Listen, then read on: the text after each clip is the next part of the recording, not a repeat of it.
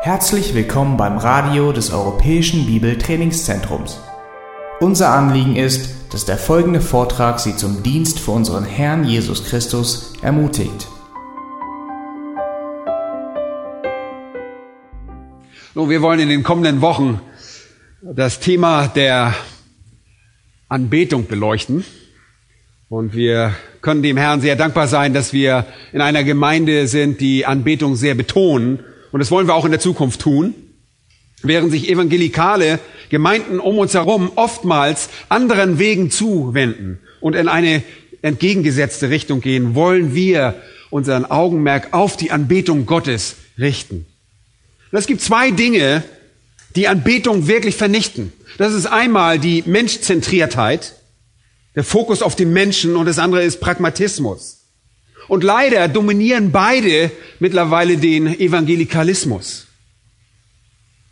Wir dagegen wollen uns nicht auf den Pragmatismus einlassen, also die Vorstellung, dass wir alles tun werden, was irgendwie funktioniert, was denn von uns den gewünschten Effekt erzielt. Ebenso wenig wollen wir uns auf den Gedanken einlassen, dass wir die Gemeinde irgendwie umstrukturieren müssen, um Menschen zu gefallen. Nein, im Gegenteil. Wir wollen wie ein fester Fels, der in der Brandung von Pragmatismus und Menschenbezogenheit umspült wird, feststehen. Leider hat die evangelikale Bewegung heutzutage wahre Anbetung mehr oder weniger aufgegeben. Oh ja, es gibt mehr Lobpreismusik als je zuvor, aber das ist quasi, sind quasi die letzten Atemzüge von jemandem, der unfähig ist anzubeten, während in Anführungsstrichen Lobpreismusik zunimmt, nimmt Anbetung in Wirklichkeit ab.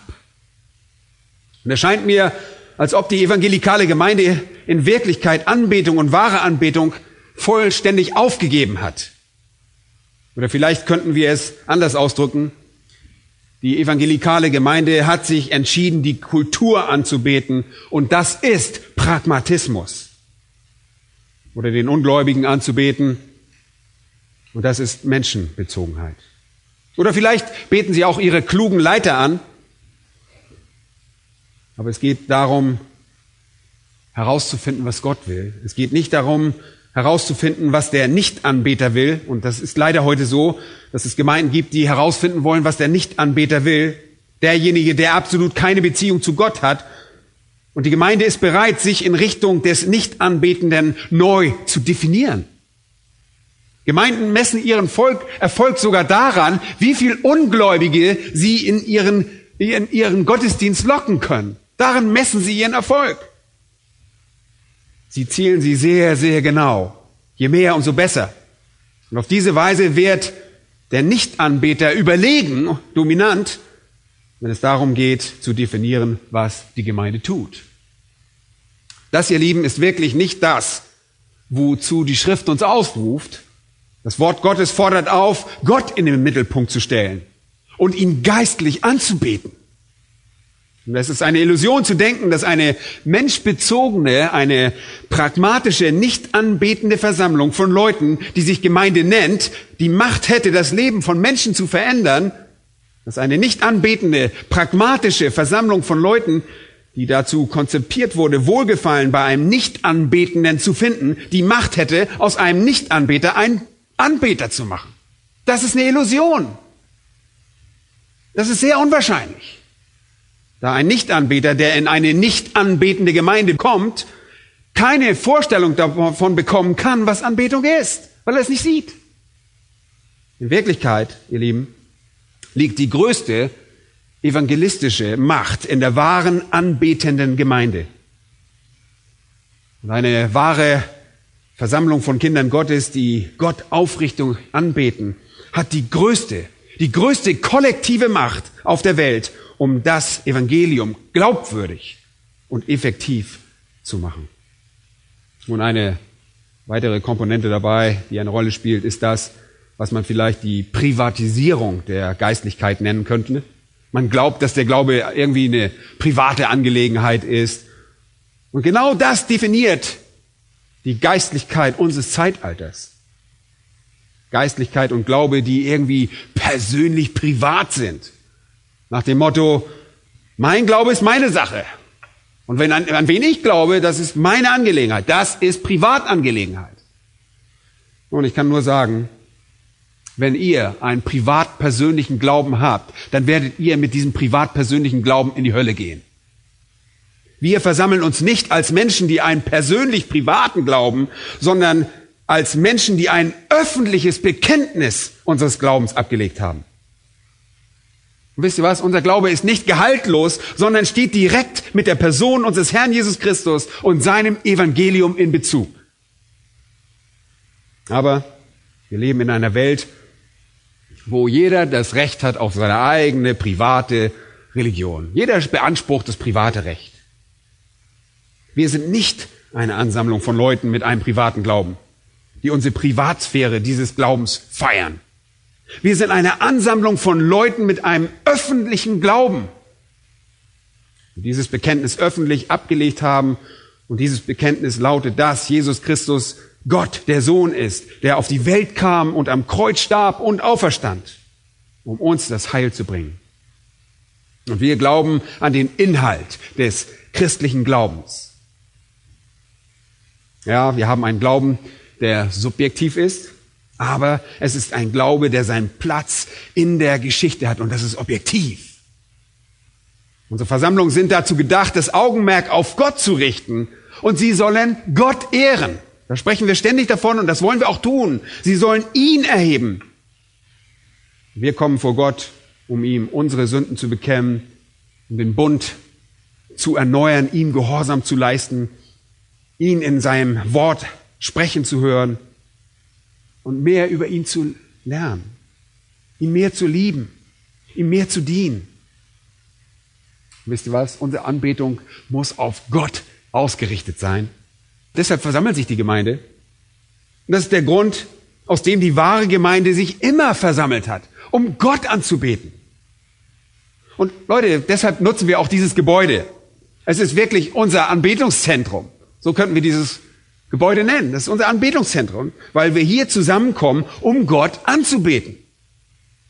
Und das tun wir nicht auf eine eigene private Weise, sondern alle von uns gemeinsam auf dieselbe offene und öffentliche Weise.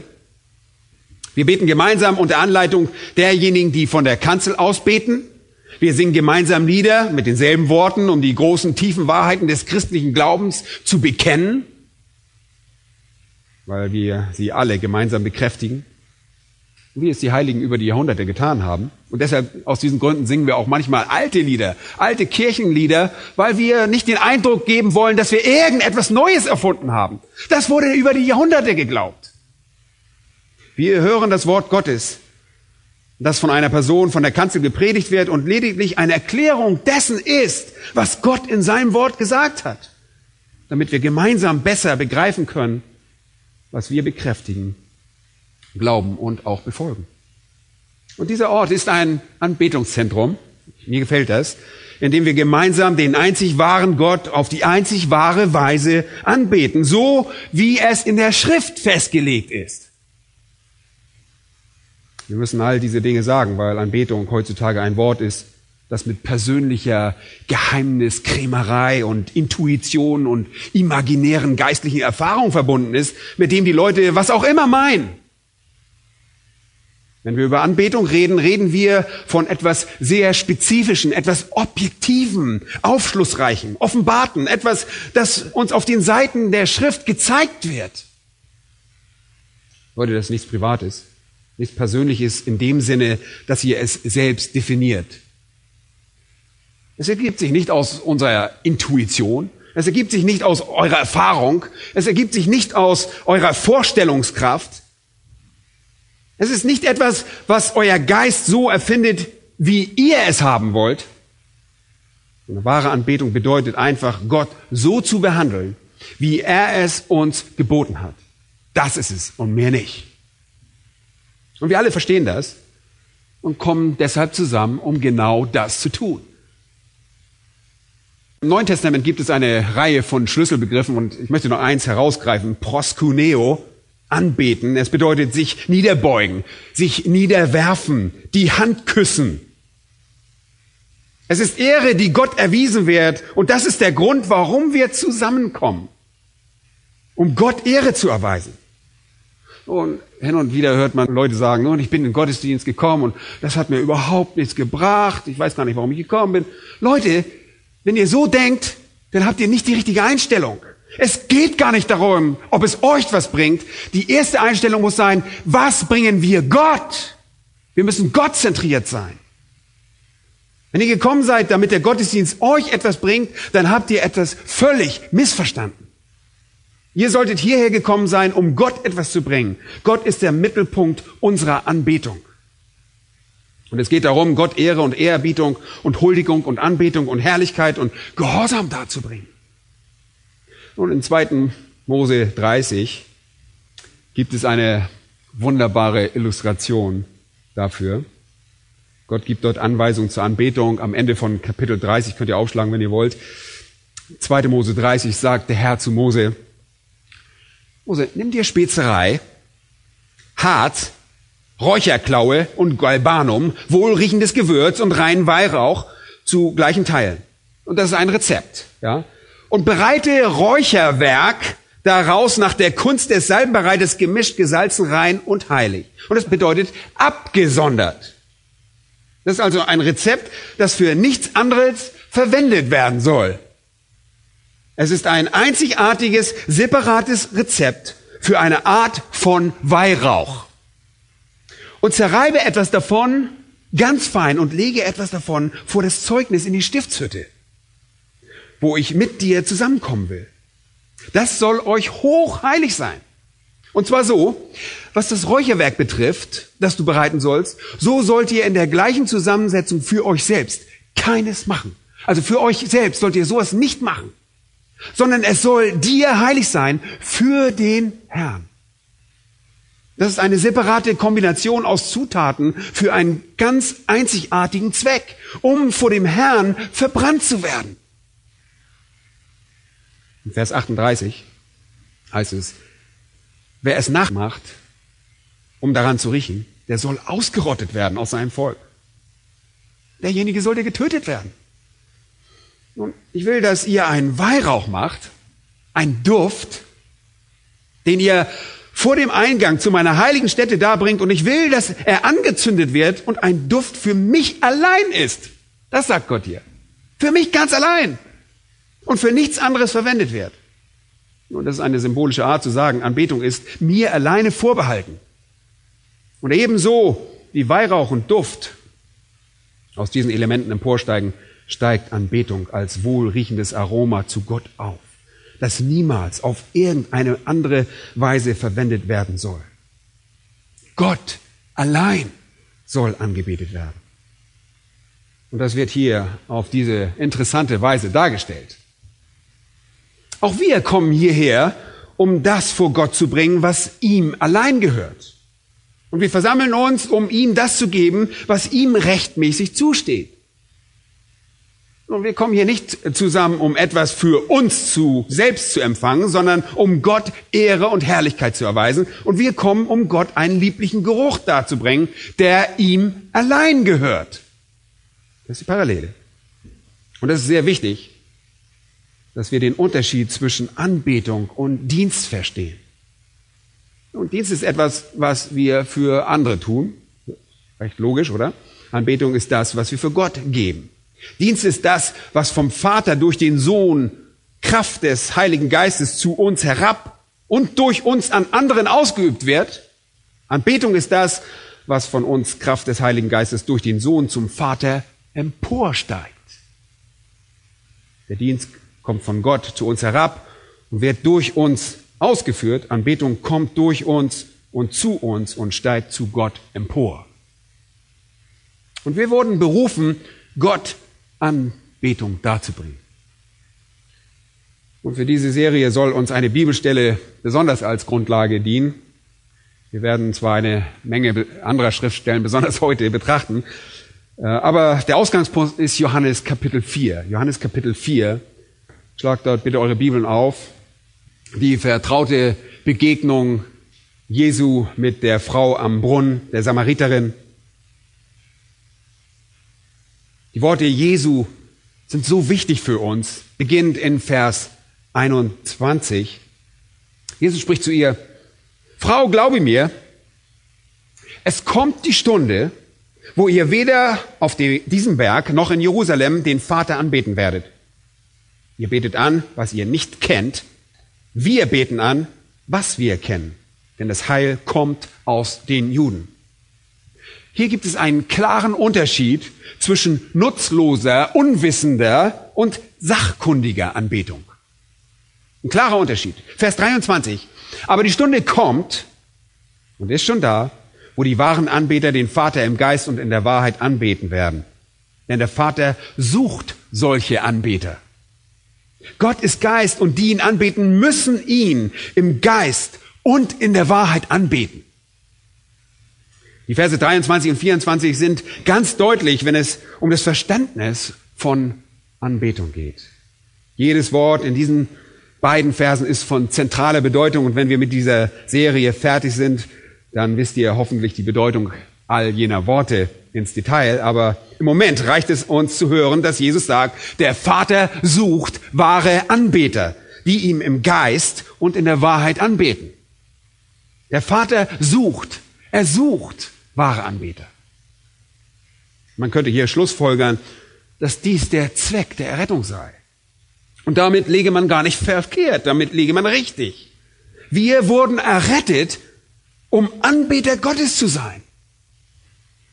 Und in Philippa 3, Vers 3 definiert Paulus Gläubige als diejenigen, die im Geist Gottes dienen, oder man kann dieses Dienen auch mit Anbeten übersetzen, sich in Christus Jesus rühmen und nicht auf das Fleisch bauen. Gläubige sind diejenigen, die im Geist Gottes anbeten und Christus, Jesus, Ehre erweisen. Wir sind Anbeter. Wir versammeln uns, um gemeinsam anzubeten. Beten wir persönlich an? Ja, wir beten auch persönlich an. Das tun wir. Beten wir an, wenn wir alleine sind? Natürlich tun wir das, selbstverständlich. Wir beten Gott jedoch nicht auf persönlich private Art an. Wir beten keinen persönlich privaten Gott an, der nur für uns separat und individuell, nein, ein Gott ist. Wir beten den Gott an, der in der Schrift offenbart wurde. Und zwar auf die Art und Weise, die er in der Schrift geoffenbart hat wie er angebetet werden soll. Und wir beten ihn privat und persönlich ebenso auf diese Weise an, wie wir ihn gemeinsam öffentlich anbeten. Und lass uns einmal die Frage stellen, was akzeptable Anbetung wirklich ausmacht. Was ist wahre Anbetung? Was ist Anbetung im Geist und in der Wahrheit? Was ist geistliche Anbetung? Und sicherlich schon lange her, dass wir uns diese Frage gestellt haben. Aber das ist so grundlegend, dass wir diese Frage stellen möchten. Und ich möchte ein paar Fragen stellen und Antworten darauf gehen und diesen, diese Fragen durcharbeiten. Wie wichtig ist Anbetung? Wie wichtig ist Anbetung? Oder vielleicht, welche Priorität hat Anbetung? Und da Gemeinden der Anbetung heutzutage anscheinend die Vorrangstellung aberkannt haben und sie in vielen Fällen in den öffentlichen Versammlungsorten vollkommen aufgegeben haben, ist das eine sehr, sehr ernste Frage. Was ist das? Wie wichtig ist es? Wie wichtig ist Anbetung? Und ich möchte diese Frage beantworten, indem ich euch vier Dinge zu bedenken gebe. Heute komme ich nur zu den ersten zwei Dingen. Als allererstes, Anbetung dominiert die Schrift. Anbetung dominiert die Schrift. Sie ruft uns zur Anbetung auf, egal wo wir hingehen. Es gibt so viele Stellen, die sich damit befassen, dass wir heute kaum an der Oberfläche kratzen können. Aber ich möchte euch dennoch einige Beispiele geben. Lasst uns einmal zu 2. Mose Kapitel 20 gehen, zum Gesetz. 2. Mose 20. Und Gott redete all diese Worte und sprach, ich bin der Herr dein Gott, der ich dich aus dem Land Ägypten, aus dem Haus der Knechtschaft herausgeführt habe. Du sollst keine anderen Götter neben mir haben. Du sollst hier kein Bildnis noch irgendein Gleichnis machen, weder von dem, was oben im Himmel, noch von dem, was unten auf Erden, noch von dem, was in den Wassern unter der Erde ist. Bete sie nicht an und diene ihnen nicht, Denn ich, der Herr, dein Gott, bin ein eifersüchtiger Gott, der die Schuld der Väter heimsucht an den Kindern bis in das dritte und vierte Glied derer, die mich hassen, der aber Gnade erweist an vielen Tausenden, die mich lieben und meine Gebote halten. Du sollst den Namen des Herrn, deines Gottes, nicht missbrauchen, denn der Herr wird den nicht ungestraft lassen, der seinen Namen missbraucht. Und hier beginnt das Gesetz mit der Zusammenfassung von allem, was Gott von den Menschen erwartet. Mit einem Aufruf, ihn und ihn allein anzubeten. 2. Mose 34 und Vers 14 wird dies in einer einzigen Aussage wiederholt. Du sollst keinen anderen Gott anbeten. Denn der Herr, dessen Name der Eifersüchtige ist, ist ein eifersüchtiger Gott. Er ist ein eifersüchtiger Gott. Und das wird noch weiter definiert bei der zweiten Erteilung des Gesetzes im fünften Buch Mose, wo dieselben Gebote in 5. Mose 5 wiederholt werden. Da heißt es, ich bin der Herr dein Gott, Vers 6 dort, der ich dich aus dem Land Ägypten, aus dem Haus der Knechtschaft herausgeführt habe. Du sollst keine anderen Götter neben mir haben. Du sollst hier kein Bildnis noch irgendein Gleichnis machen, weder von dem, was oben im Himmel, noch von dem, was unten auf Erden ist und so weiter. Das Gesetz wird hier wiederholt und beteuert es noch einmal. 5. Mose 6 wird das noch weiter definiert.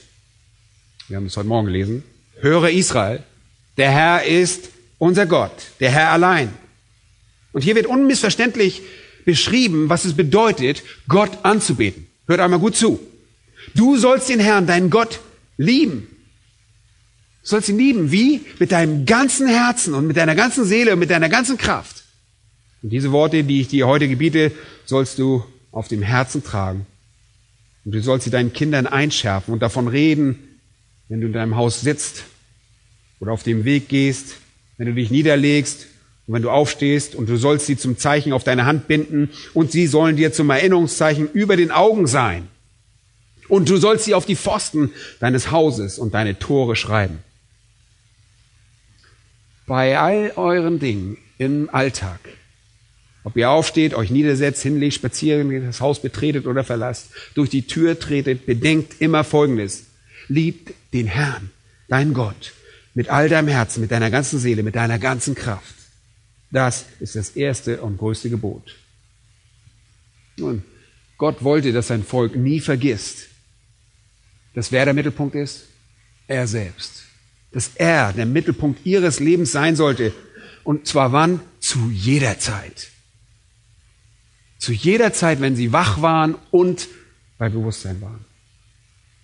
Als Gott sein Volk etablierte, gab er ihnen deshalb einen Ort zur Anbetung. Und ihr erinnert euch sicherlich, dass er ihnen eine Stiftshütte gab. Und dort sagte er in 2. Mose 25, Vers 22, dort will ich mit dir zusammenkommen und mit dir reden von dem Sühnedeckel herab über alles, was ich dir für die Kinder Israels befehlen will.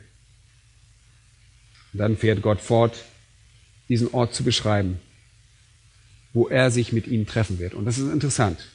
Sieben Kapitel, 243 Verse beschreiben ihn, diesen Ort. Übrigens, die Schöpfung braucht nur 31 Verse, braucht Gott nur einen, aber hier sind 243 Verse. Dies ist der Ort, wo Gott angebetet werden will. Im ersten Kapitel von 4. Mose erteilt Gott Anweisungen, wie jeder Teil von Israel um diesen Ort herum seine Zelte aufschlägt. Die Stämme wurden alle an verschiedenen Seiten platziert. Und die Priester wurden in einer bestimmten Anordnung platziert, die Leviten an bestimmten Stellen. Die vier Seiten, von denen es für jede repräsentative Stämme gab, drei an jedem Ort, die jeweils an jeder Seite ausgerichtet waren, die Priester und die Leviten, jeder schaute auf die Stiftshütte. Alles war auf das Allerheiligste ausgerichtet, wo Gott Gemeinschaft mit Israel hatte. Laut 4. Mose 1.3 konnte man ab 20 Jahren Soldat sein. Laut 4. Mose 8, 24 konnten Leviten ihren Dienst ab 25 ausüben. Aber Priester, die im Tempel dienten, mussten laut 4. Mose 4, 3 mindestens 30 Jahre alt sein. Warum? Weil die Anbetung Priorität und die Leitung von Anbetung höchste Reife erforderte. Und das erste Opfer, das in 3. Mose 1, 1 bis 9 eingeführt wurde, das Brandopfer, wurde himmelaufsteigendes Opfer genannt. Und das brachten die Menschen da, wenn sie zu Gott aufstiegen und diese Opfer wurden zu 100 Prozent auf dem Altar verbrannt. Und es ging alles zu Gott. Und das ist ein Symbol der Anbetung.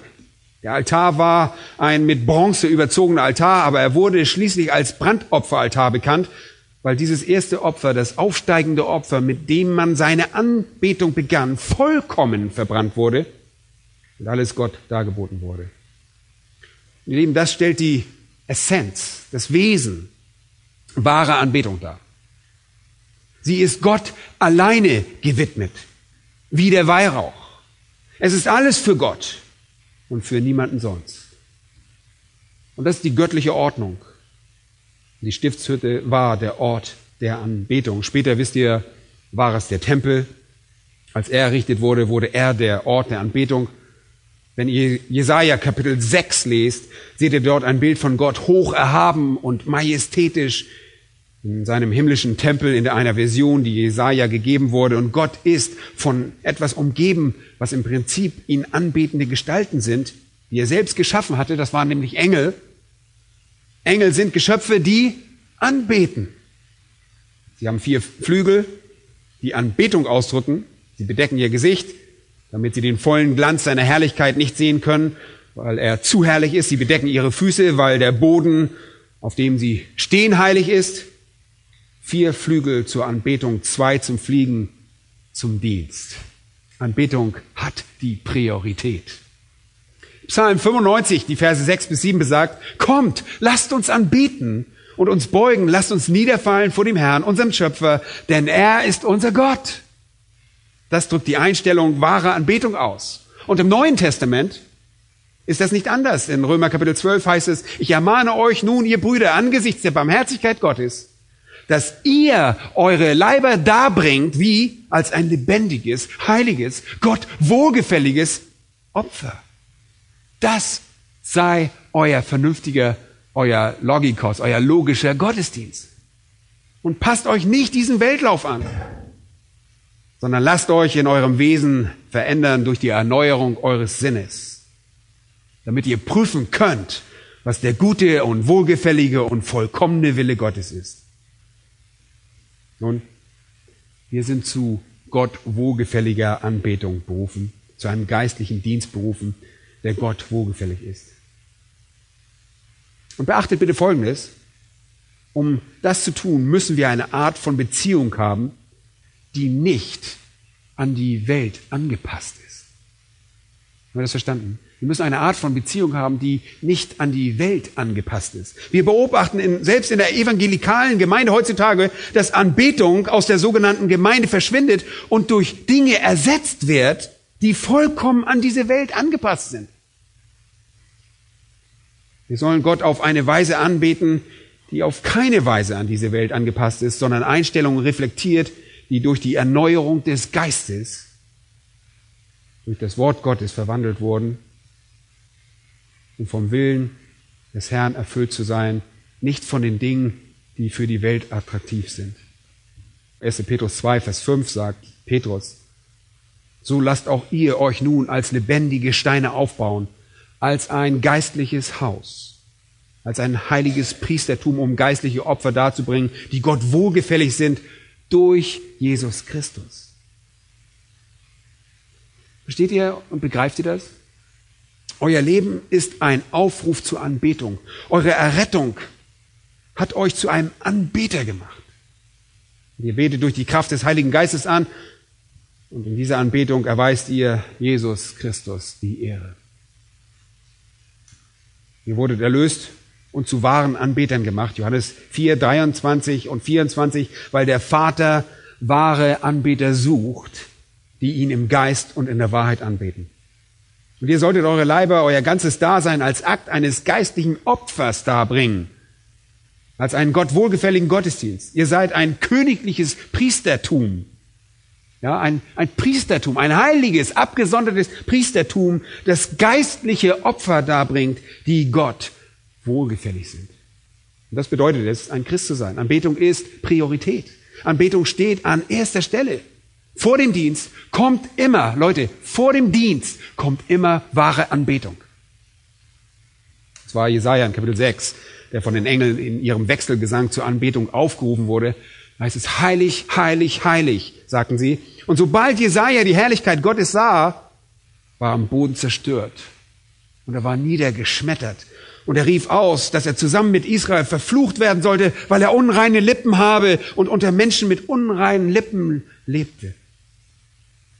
Und dann sandte der Herr einen Engel mit einem Kohlenstück vom Altar und legte es auf seinen Mund. Autsch, ja. Weil Buße und Läuterung schmerzhaft sind. Und das ist das Bild hier. Und er wurde geläutert und seine Sünde wurde gesühnt und er war gereinigt und dann sagte Gott, wen soll ich senden? Und wer wird für uns gehen? Und Jesaja sagte, hier bin ich, sende mich. Und der Herr sandte ihn. Dienst kommt immer im Anschluss an die Anbetung. Zuerst kommt die Wahrnehmung des heiligen Gottes, wie das bei Jesaja der Fall war, und dann kommt der Dienst. Anbetung ist also von zentraler Bedeutung, weil das in der Schrift geboten wird und sie dominiert, dieses Thema dominiert die Schrift. Es ist die höchste Priorität. Bevor wir irgendetwas anderes sind, sind wir Anbeter des wahren Gottes. Er, der nicht nur der Gott Abrahams, Isaac und Jakobs ist, sondern auch der Gott und Vater unseres Herrn Jesus Christus. Ihr Lieben, wir, wir täten wirklich gut daran, nicht nur zu sagen, wir sind Christen, sondern zu sagen, wir sind Anbeter des lebendigen Gottes. Kraft des Heiligen Geistes, der Christus alle Ehre erweist. Wir sind Anbeter. Unsere Hingabe ist keine persönlich private intuitive, geheimnisvolle Form der Geistlichkeit, sondern die Anbetung des wahren Gottes, der in der Schrift geoffenbart wird. Also, wir sehen, der erste Punkt. Wir können, egal wo wir hingehen in der Schrift, Anbetung sehen wir überall, es dominiert, ein dominantes Thema. Es gibt noch eine zweite Sache, die wir betrachten müssen, wenn wir über die höchste Priorität nachdenken. Und das ist, Anbetung dominiert das ganze Leben. Es dominiert das ganze Leben. Wir beten an und das hat Einfluss auf alles andere. Absolut alles andere. Es, unsere Anbetung berührt alles in unserem Leben. Es wirkt sich auf alles im Leben aus. Absolut alles. Und das ist so ein umfangreiches Thema, dass wir heute Morgen natürlich nicht alles abdenken können, aber wie ihr anbetet, ist das, was euch in eurem Leben am meisten definiert. Oberflächliche Anbetung Dürftige und falsche Anbetung schwächt und beraubt Gott dessen, was rechtmäßig ihm gehört. Sie schränkt eure Nützlichkeit an und wertet euer ganze christliche Erfahrung ab. Wir müssen auf die richtige Weise anbeten, um Gott das zu geben, was ihm gebührt und um uns selbst in eine Position zu versetzen, in der wir für Gott von maximalen Nutzen sind. Zeit und Ewigkeit werden dadurch definiert, wie eine Person anbetet. Wohlgefällige Anbetung berührt das ganze Leben, ebenso wie nicht akzeptable Anbetung. Aber wir wollen zuerst einmal darüber reden, wie wir nicht anbeten sollen. Was ist nicht akzeptable Anbetung? Anbetung, die einen falschen Einfluss hat, einen falschen Effekt, ein falsches Ergebnis. Und es gibt vier verschiedene Arten, die wir durchdenken müssen. Vier Arten von Anbetung, die Gott nicht wohlgefällig sind. Erstens, die Anbetung falscher Götter. Die Anbetung falscher Götter. Und das haben wir bereits in den Geboten in 2. Mose 20 und 5. Mose 5 gesehen. Die Anbetung falscher Götter. Jeglicher Art. Römer 1 spricht darüber, wie inakzeptabel das ist. Römer 1, Vers 20 heißt es, sein unsichtbares Wesen, nämlich seine ewige Kraft und Gottheit, wird seit Erschaffung der Welt an den Werken durch Nachdenken wahrgenommen, so dass sie keine Entschuldigung haben. Denn obgleich sie Gott erkannten, haben sie ihn doch nicht als Gott geehrt und ihm nicht gedankt. sondern sind in ihren Gedanken in nichtigen Wahn verfallen und ihr unverständiges Herz wurde verfinstert.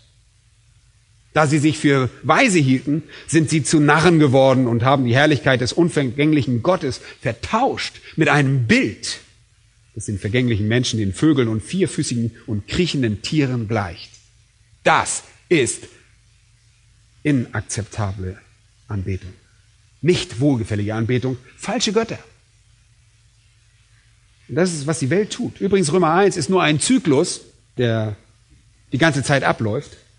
Römer 1 beschreibt die gesamte Geschichte der Menschheit. Die Menschen lehnen den wahren Gott ab und beten dafür was an? Falsche Götter. Und so geschieht es immer wieder. Ihr könnt es in das Alte Testament blicken und ihr werdet dort alle möglichen Arten von Illustrationen dafür finden.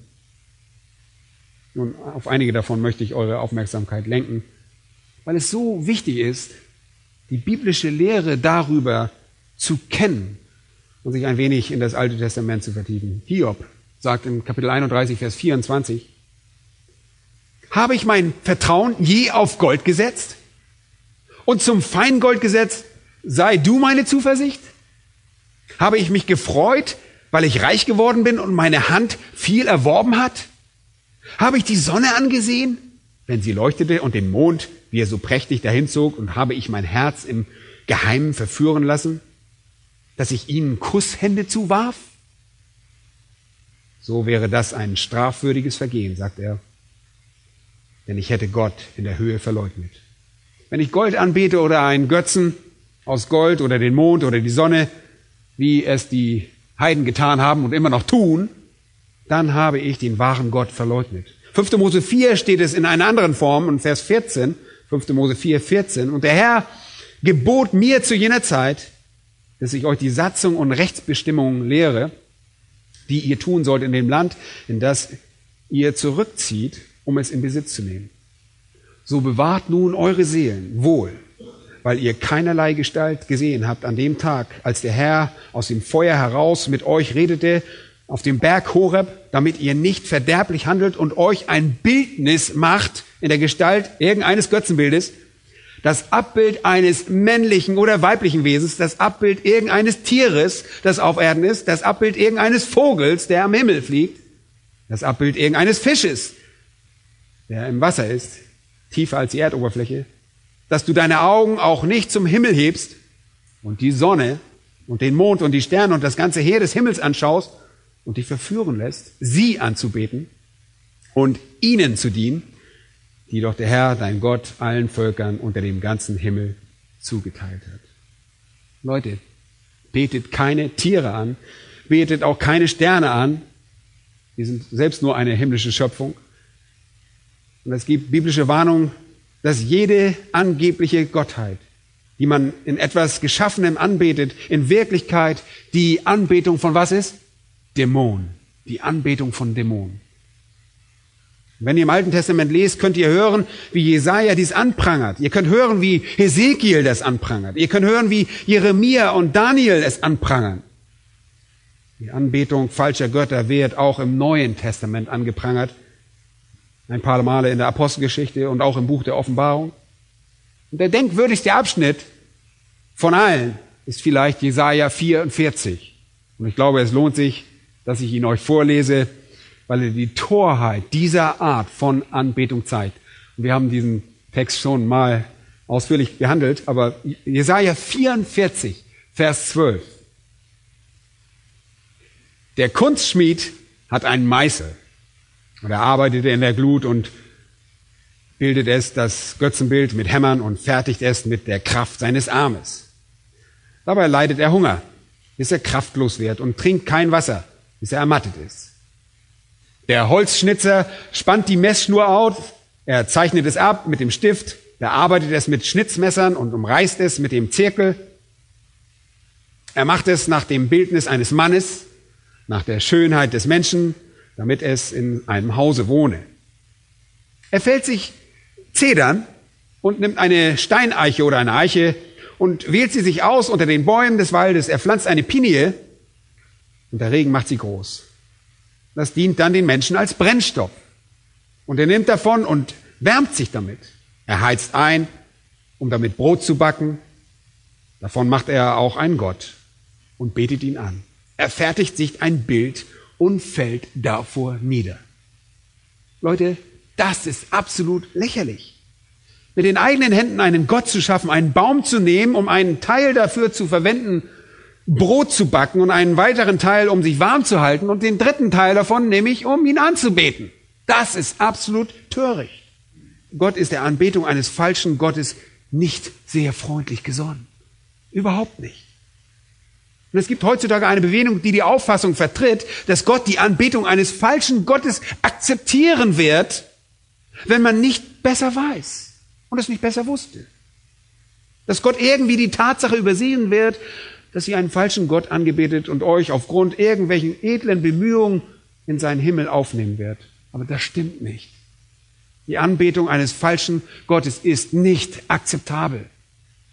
Zweitens, eine zweite inakzeptable Form der Anbetung ist die Anbetung des wahren Gottes in falscher Form.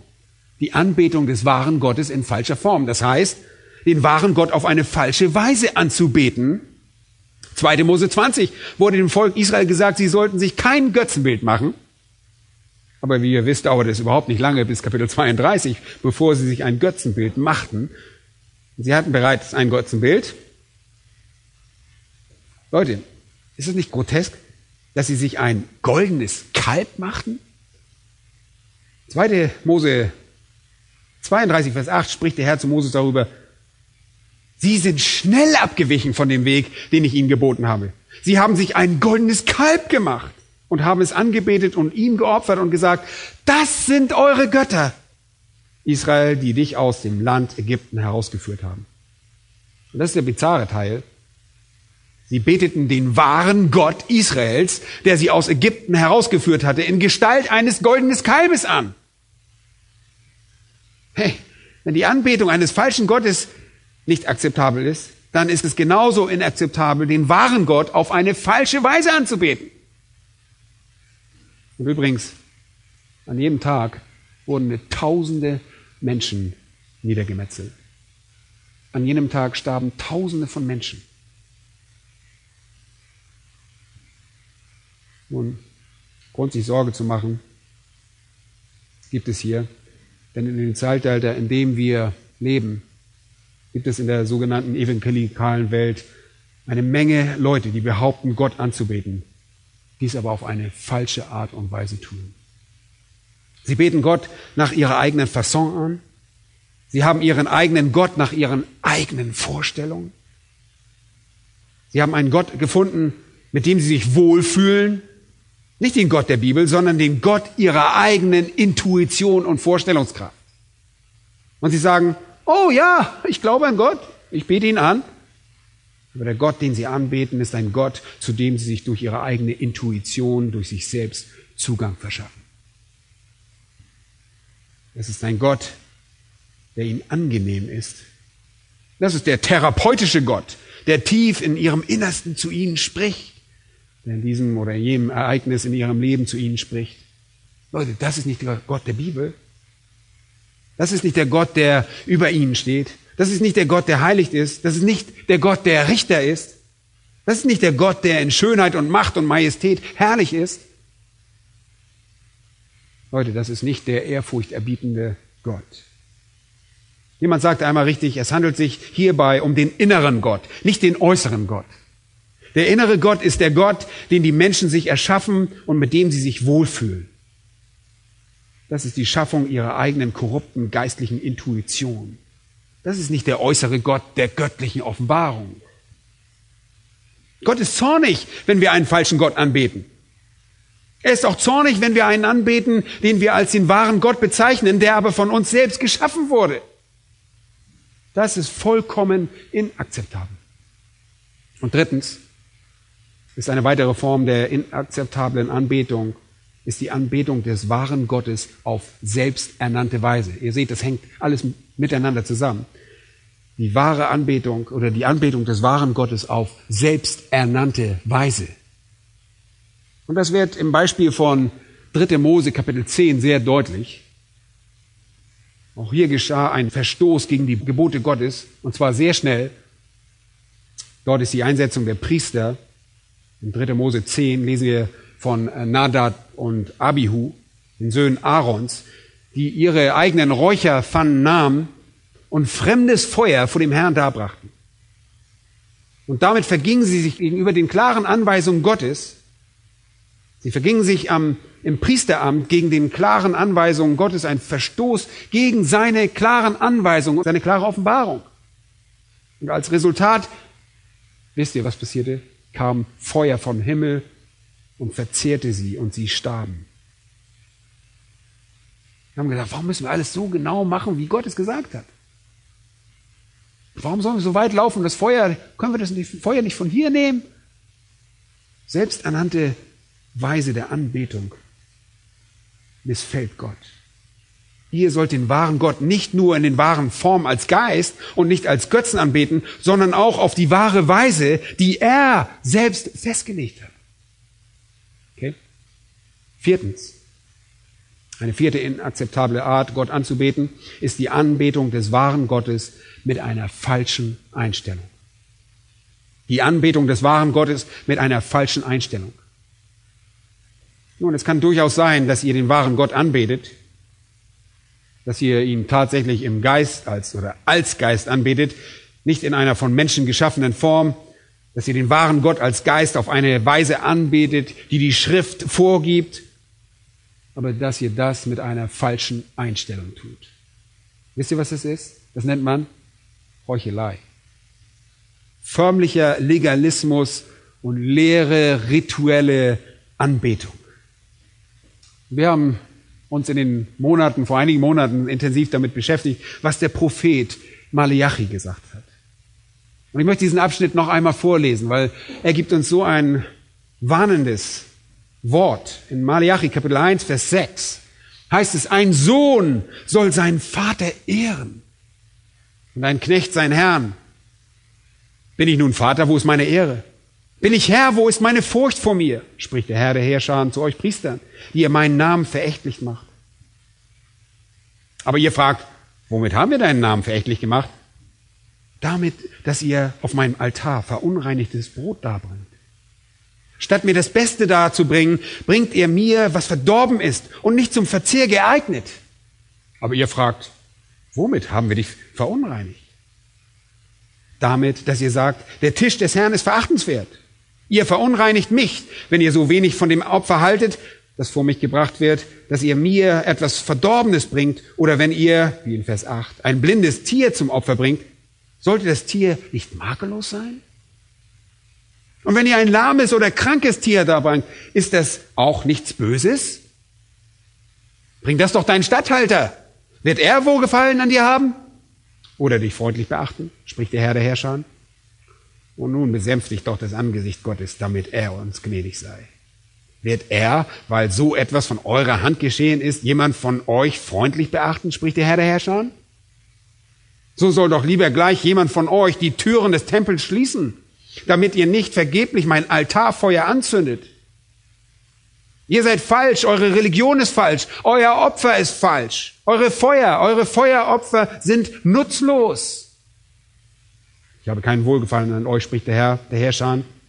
Und die Opfergabe, die von euren Händen kommt, gefällt mir nicht. Denn vom Aufgang der Sonne bis zu ihrem Niedergang soll mein Name groß werden unter den Heidenvölkern und überall sollen meinen Namen Räucherwerk und Gaben, und zwar reine Opfergaben, dargebracht werden. Denn groß soll mein Name unter den Heidenvölkern sein, spricht der Herr der Herrscher. Ihr aber entheiligt ihn. Und in Vers 13. Und ihr sagt, siehe, ist es auch der Mühe wert? Ist es auch der Mühe wert? Und ihr Fachti, spricht der Herr der Herrscher, mit anderen Worten, ihr seid all diese Opfer einfach überdrüssig. Ihr tut nur so und bringt Geraubtes und Lahmes und Krankes herbei und bringt so etwas als Opferdarbe dar. Sollte ich das von eurer Hand wohlgefällig annehmen? Nein. Verflucht sei der Betrüger, der seiner Herde ein männliches Tier hat und ein Gelübde tut, also ein Versprechen gibt, und dann doch dem Herrn ein verdorbenes opfert. Denn ich bin ein großer König, spricht der Herr der Herrscher. Und dann nochmal später in Kapitel 3, in Vers 8 sagt er, Darf ein Mensch Gott berauben? Wie ihr mich beraubt? Worin haben wir dich beraubt? sagen sie dann. Zynische Rückfrage. In den Zehnten und in den Abgaben. Mit dem Fluch seid ihr verflucht worden, denn mich habt ihr beraubt. Ihr das ganze Volk. Bringt den Zehnten ganz in das Vorratshaus, damit Speise in meinem Haus sei. Und prüft mich doch dadurch, spricht der Herr der Herrscher. Vers 13. Ihr habt harte Worte gegen mich ausgestoßen, spricht der Herr. Aber ihr fragt, was haben wir untereinander gegen dich geredet? Ihr habt gesagt, es ist umsonst, dass man Gott dient. Und was nützt es, seine Ordnung zu halten und vor dem Herrn der Herrscher in Trauer einherzugehen? Und nun preisen wir die Übermütigen glücklich, denn die, welche Gesetzlosigkeit verüben, stehen aufrecht. Und die, welche Gott versucht haben, kommen davon. Alles war heuchlerische, oberflächliche, ritualistische, legalistische und falsche Anbetung. Und in Amos 5 lesen wir ähnliche Worte. Hört auf mit euren Liedern. Eure Einstellung ist falsch, eure Musik ist mir ein Gräuel. Wenn wir also über Anbetung reden, die inakzeptabel ist, ist es die Anbetung eines falschen Gottes, die Anbetung des wahren Gottes in falscher Form, die Anbetung des wahren Gottes in korrekter Form als Geist, aber selbsternannter Weise, als ob ihr eure eigenen Anbetungsmethoden erfinden könnt. Oder viertens die Anbetung des wahren Gottes in richtiger Form, auf die richtige Weise, aber mit einer falschen Einstellung. All das ist inakzeptable Anbetung und berührt jeden Teil unseres Lebens. Wie einflussreich ist das? Es ist verheerend. Menschen, die das getan haben, sind gestorben. Menschen, die das getan haben, wurden von Gott bestraft und gerichtet. Es führt zu Schuld und Gericht und Verurteilung. Gott soll als der wahre Gott angebetet werden, in seiner wahren Form als der ewige Geist, auf die wahre Weise, in der die Schrift uns zur Anbetung auffordert, mit einem aufrichtigen Herzen. Dann ist diese Anbetung Gott wohlgefällig. Was ist Gott wohlgefällige Anbetung? Und damit werden wir schließen. Lest einmal Psalm 24, Vers 3. Psalm 24, Vers 3. Wer darf auf den Berg des Herrn steigen? Wer darf zur Anbetung hinaufkommen? Wer darf an seiner heiligen Stätte stehen? Wer unschuldige Hände hat und ein reines Herz. Wer innen und außen rein ist. Wenn ihr innen und außen rein seid, sagt er, unschuldige Hände und ein reines Herz. Wer seine Seele nicht auf Trug richtet und nicht falsch schwört. Der wird Segen empfangen von dem Herrn und Gerechtigkeit von dem Herrn seines Heils. Dies ist das Geschlecht derer, die nach ihm fragen, die sein Angesicht suchen. Das ist Jakob. Gott wohlgefällige Anbetung ist die Sache und Angelegenheit, die euch in eurem Leben am meisten definiert. Das Ziel der Errettung besteht darin, Anbeter hervorzubringen. Gott will auf ihm wohlgefällige Weise angebetet werden. Und wir sind in erster Linie und vor allem Anbeter des heiligen und wahren Gottes.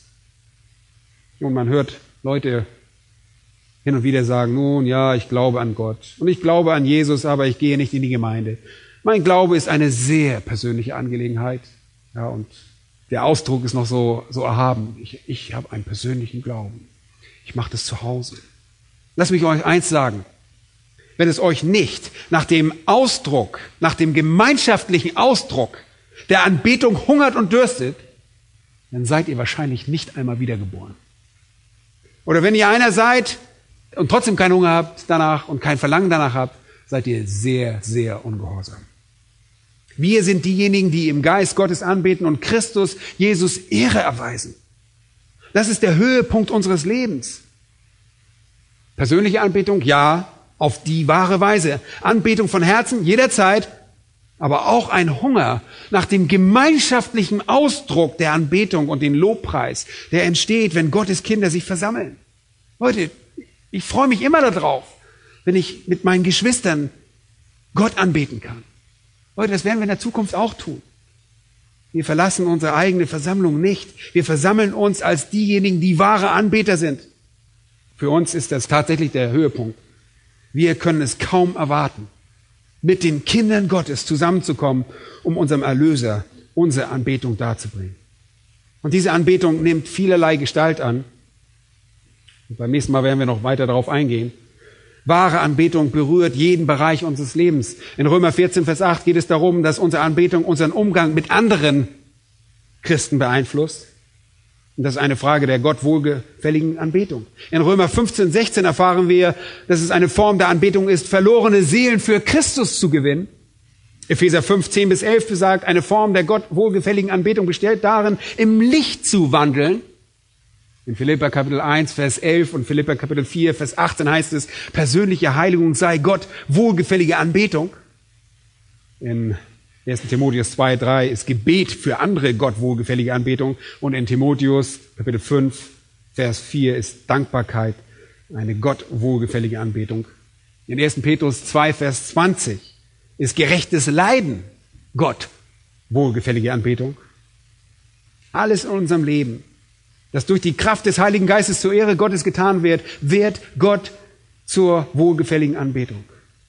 Hebräer 13, 15 bis 16 sagt, fasst das gewissermaßen zusammen, durch ihn lasst uns nun Gott beständig ein Opfer des Lobes darbringen. Und das ist die Frucht der Lippen, die seinen Namen bekennen. Wohl zu tun und mitzuteilen, vergesst nicht. Denn solche Opfer gefallen Gott wohl. Also Lobpreis, Danksagung, alle Arten von guten Werken und sich anderen mitzuteilen. All das macht Anbetung aus. Davon noch mehr. Anbetung ist das Element, das euch im Leben am allerstärksten definiert. Gott durch einen Akt der Anbetung zu erfreuen bedeutet, wir tun, was ihm gefällt. Und das gipfelt in kollektiver, gemeinschaftlicher Anbetung. Lasst uns Gott durch Jesus kontinuierlich ein Opfer des Lobpreises darbringen. Nun, wir haben zwei der vier Punkte der Einleitung abgedeckt. Das ist nur die Einleitung, ja. Und das waren ganz grundlegende Dinge. Und beim nächsten Mal werden wir uns mit den übrigen Punkten beschäftigen.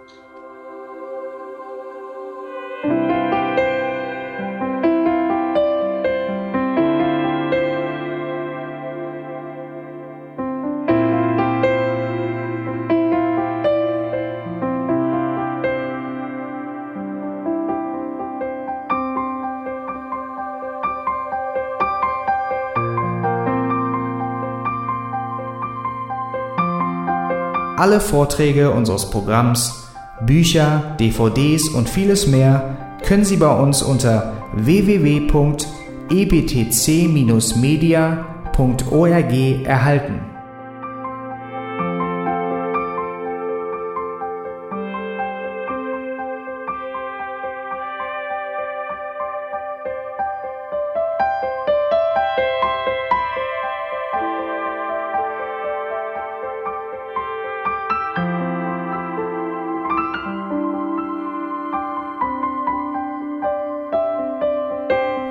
Radio Neue Hoffnung ist frei und ohne Werbung nur aufgrund Ihrer Spenden möglich.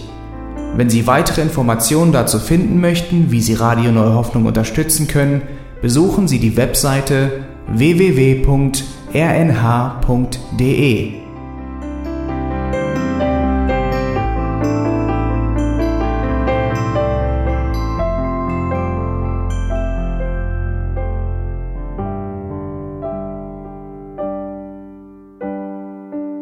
Die Sendezeiten des EBTC sind Montag, Mittwoch, Freitag und Samstag jeweils von 10 bis 11 Uhr.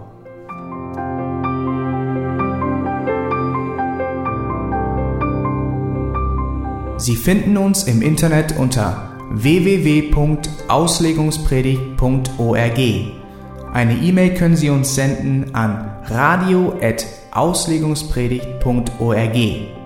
Telefonisch erreichen Sie uns unter 0049 3060 988 610.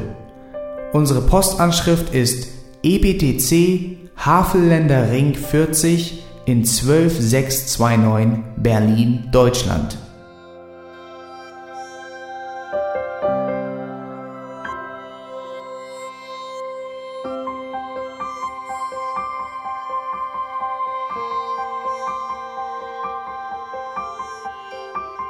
Auf Wiedersehen und bis zum nächsten Mal beim EBTC Radio.